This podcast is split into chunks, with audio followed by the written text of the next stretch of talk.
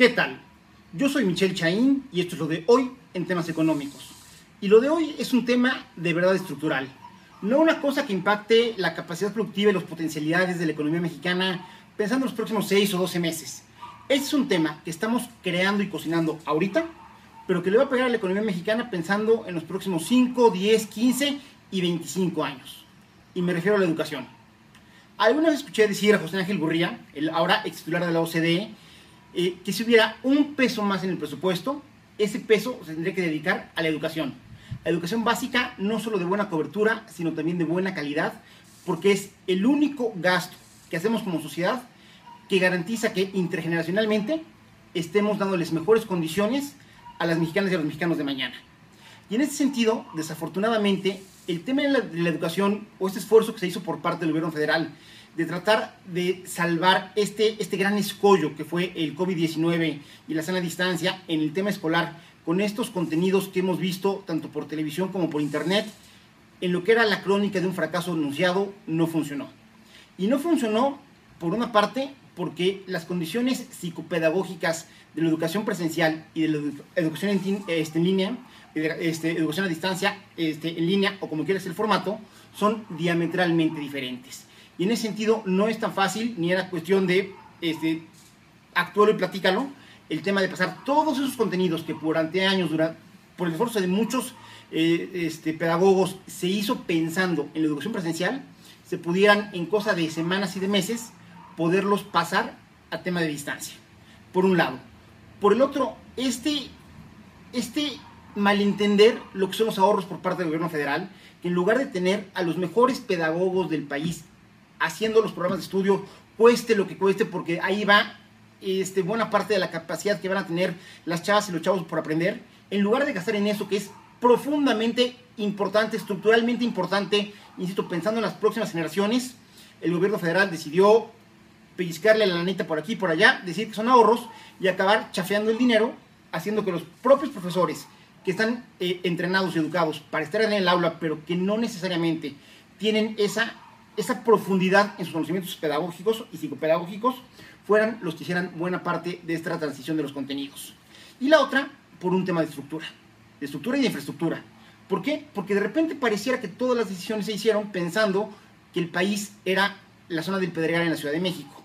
Y todo el país, desafortunadamente, hay zonas donde todavía no hay electricidad. Entonces ya no, o sea, hablar de televisión o hablar de internet es hablarles prácticamente de algo que está años luz de distancia. Y lo mismo, dado que era una pandemia donde tenía que buscar la sana distancia, muchos de los espacios que estaban habilitados en el esquema eh, de telesecundarias, donde son aulas donde van combinando profesores con televisiones, pues es, una, es un aula multigrados. Es decir, hay una televisión donde chavos de diferentes este, primero, segundo, tercero, cuarto, quinto, la aprovechan para poder tomar clases. De tal manera que era,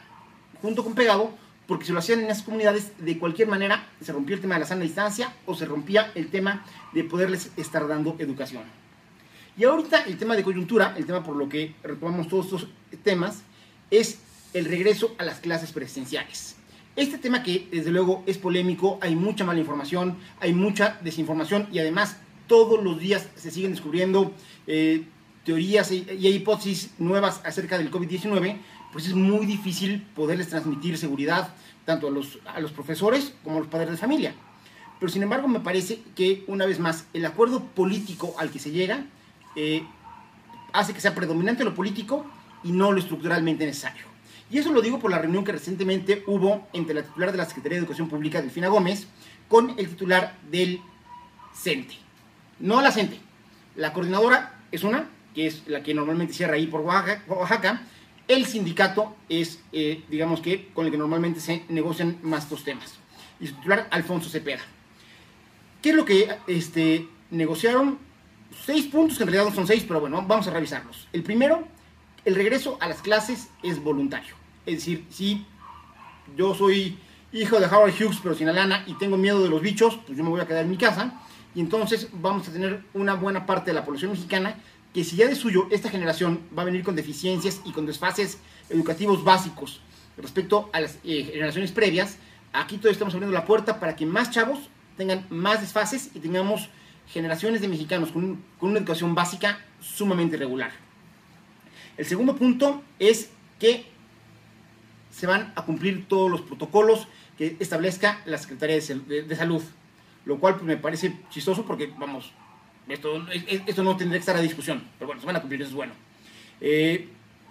que el Sindicato Nacional de Trabajadores de Educación actuará de manera coordinada con la Secretaría de Educación y con las autoridades locales, lo cual me parece muy bien, sobre todo porque estamos regresando a una realidad donde buena parte de las escuelas en México son inmuebles que fueron saqueados durante la pandemia y que en este momento se va a necesitar mucho apoyo por parte de las autoridades locales para poder tener, eh, digamos, instalaciones funcionales en los nuevos términos que requiere este, la pandemia. Es decir, vamos a necesitar que estén funcionando todos los baños, que tengan agua potable, que tengan buen, este, buen este, drenaje, eh, que tengan condiciones este, adecuadas de salubridad e higiene. Insisto,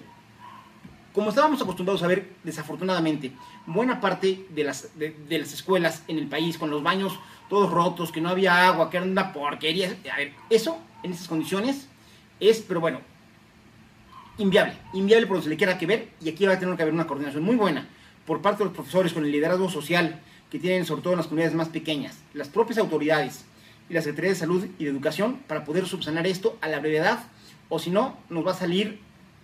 el tiro por la culata en el tema de las instalaciones y el regreso a las aulas. Eh, por otra parte, el punto número cuatro es que no va a ser obligatorio la compra del material eh, educativo y no va a ser obligatorio el uso de uniforme. Esto lo hacen en el contexto de la pandemia porque saben que las familias eh, del país, buenas de, buena parte de ellas, están muy golpeadas en lo económico. Pero aquí, cosa que yo me he preguntado es, a ver, si se pueden tomar clases y no necesariamente tienes que hacer gastar a una familia de clase media, de clase media baja, de clase baja, el uniforme de la escuela, el resto de los años, ¿por qué insistimos en pedirles uniformes? A ver, yo creo que son de las cosas que sí hay que entender la realidad del país y no estar pidiendo cosas que en realidad son gastos o son business o son algo, pero que no hacen sentido para buena parte de las familias mexicanas y que por el contrario son las cuestiones que generan muchísima presión sobre su ingreso. Eh, el quinto punto es que serán los profesores, profesores, profesores, quienes van a aplicar todos los protocolos eh, que establezca la Secretaría de Salud. Es decir, Secretaría de Salud se coordina con Secretaría de Educación, se coordinan con, con, este, con el Sindicato de Trabajadores de la Educación, pero los responsables de la aplicación de los protocolos ya en, en situ, en el lugar, van a ser los propios profesores, lo cual me parece un muy buen canal y que además este punto es muy bueno porque permite maximizar la estructura que ya se tiene, digamos que desplegada.